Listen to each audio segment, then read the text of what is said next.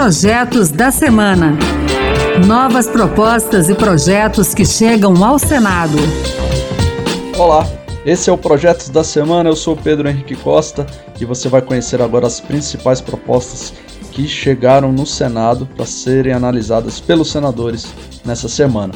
No programa de hoje vamos falar sobre combate ao assédio sexual nas escolas, mais rigor nas multas para quem usa o celular enquanto dirige e também projetos sobre regras de financiamento para empresas. Fique com a gente. Nessa semana, o governo editou duas medidas provisórias. A primeira cria um programa para combater e prevenir o assédio sexual nas escolas públicas e privadas.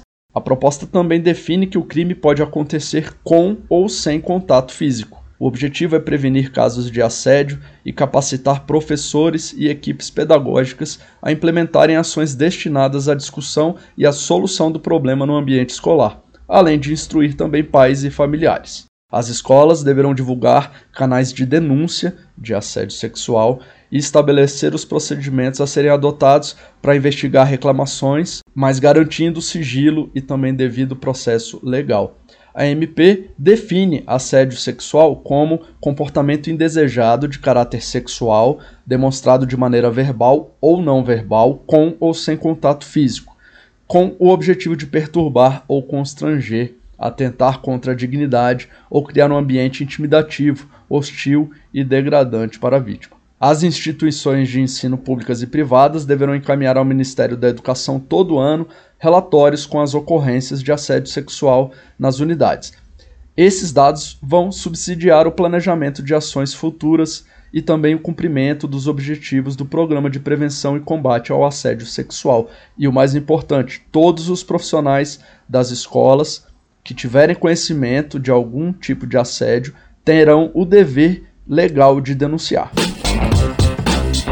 A segunda medida provisória amplia de 4 para até 6 anos o prazo de quitação dos empréstimos dentro do Programa Nacional de Apoio às Microempresas e Empresas de Pequeno Porte, PRONAMP.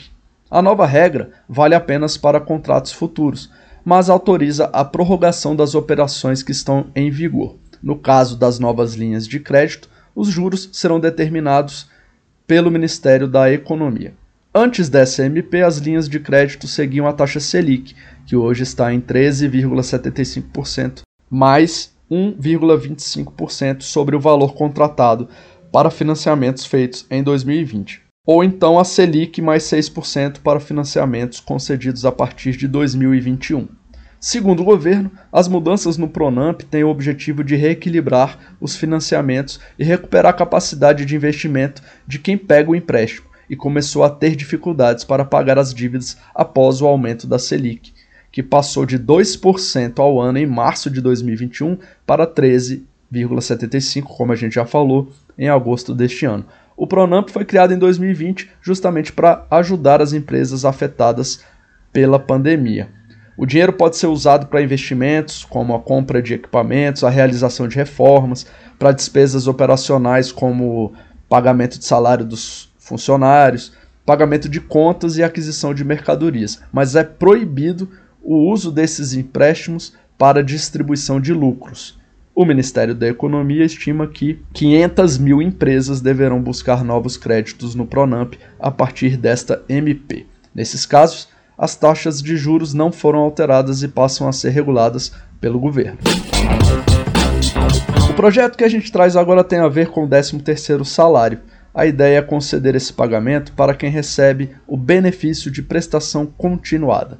O BPC foi criado para que toda pessoa com deficiência ou que seja idoso acima de 65 anos, incapaz de se sustentar, receba um salário mínimo mensal. Atualmente, o benefício atende mais de 32 milhões de pessoas.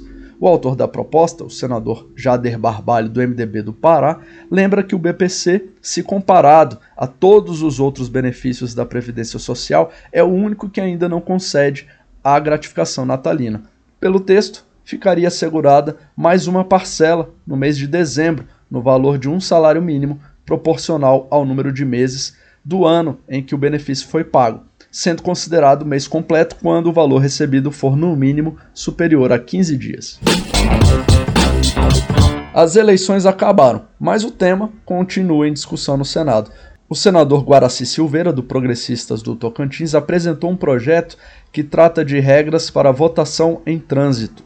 Ele sugere que algumas categorias profissionais, como caminhoneiros, pilotos, comissários de bordo e tripulantes de embarcações, possam votar sem precisar obedecer ao prazo de 45 dias que é estipulado pela lei eleitoral para que informem o local de votação.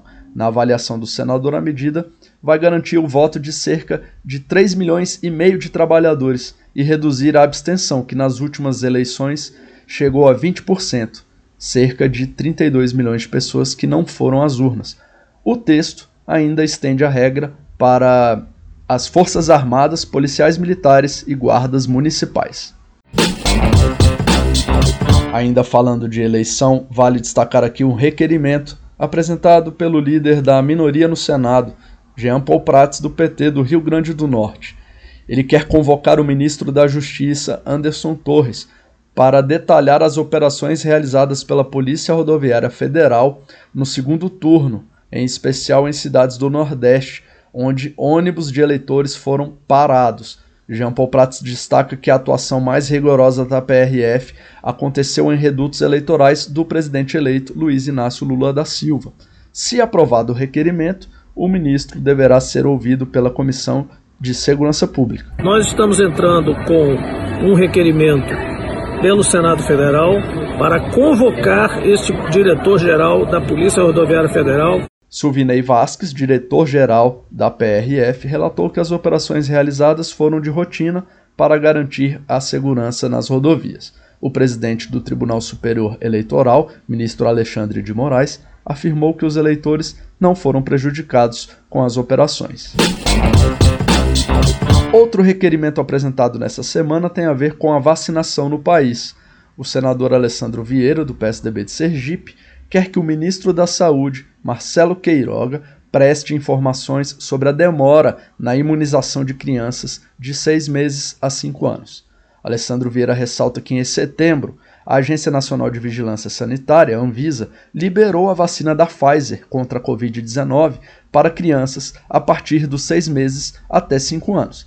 Mas o governo federal limitou a imunização para menores desta faixa etária apenas com comorbidades. Desde então, não há informações sobre o prazo para a chegada das doses e para o início da aplicação da vacina da Pfizer em crianças de 6 meses a 4 anos. No requerimento, o senador Vieira pede explicações do ministro da Saúde sobre o andamento da compra dos imunizantes, também a quantidade e o prazo de entrega previsto. A gente lembra que o requerimento ainda precisa ser votado e, se aprovado, o ministro terá de comparecer ao Senado numa audiência pública. Por fim, vamos falar de regras de trânsito. Uma prática muito comum no nosso dia a dia tem provocado muitos acidentes: direção e celular. O uso de celular ao volante é a terceira maior causa de mortes no trânsito do Brasil, ficando atrás apenas do excesso de velocidade e da embriaguez. Hoje, falar ao telefone ou ler mensagem enquanto se dirige é categorizado como infração gravíssima, com 7 pontos na carteira e multa de R$ 293,47. Mas a senadora Maria do Carmo Alves, do Progressistas de Sergipe, considera esse valor baixo e que essa quantia estaria sendo insuficiente para mudar o comportamento dos motoristas infratores. O projeto dela então prevê a aplicação do dobro da multa quando a infração for gravíssima. É isso aí, o Projetos da Semana fica por aqui. Você pode participar das leis do país, acesse o portal E-Cidadania no site do Senado.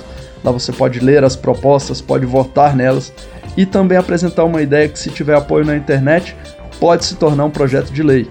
Acompanhe o programa Projetos da Semana na Rádio Senado, toda sexta-feira às duas da tarde e sábado, 8 da manhã. A gente também está na internet, é só entrar no site da Rádio Senado. E se você preferir, o podcast também está nas principais plataformas. Eu sou Pedro Henrique Costa, muito obrigado pela sua companhia e até o próximo Projetos da Semana. Projetos da Semana. Novas propostas e projetos que chegam ao Senado.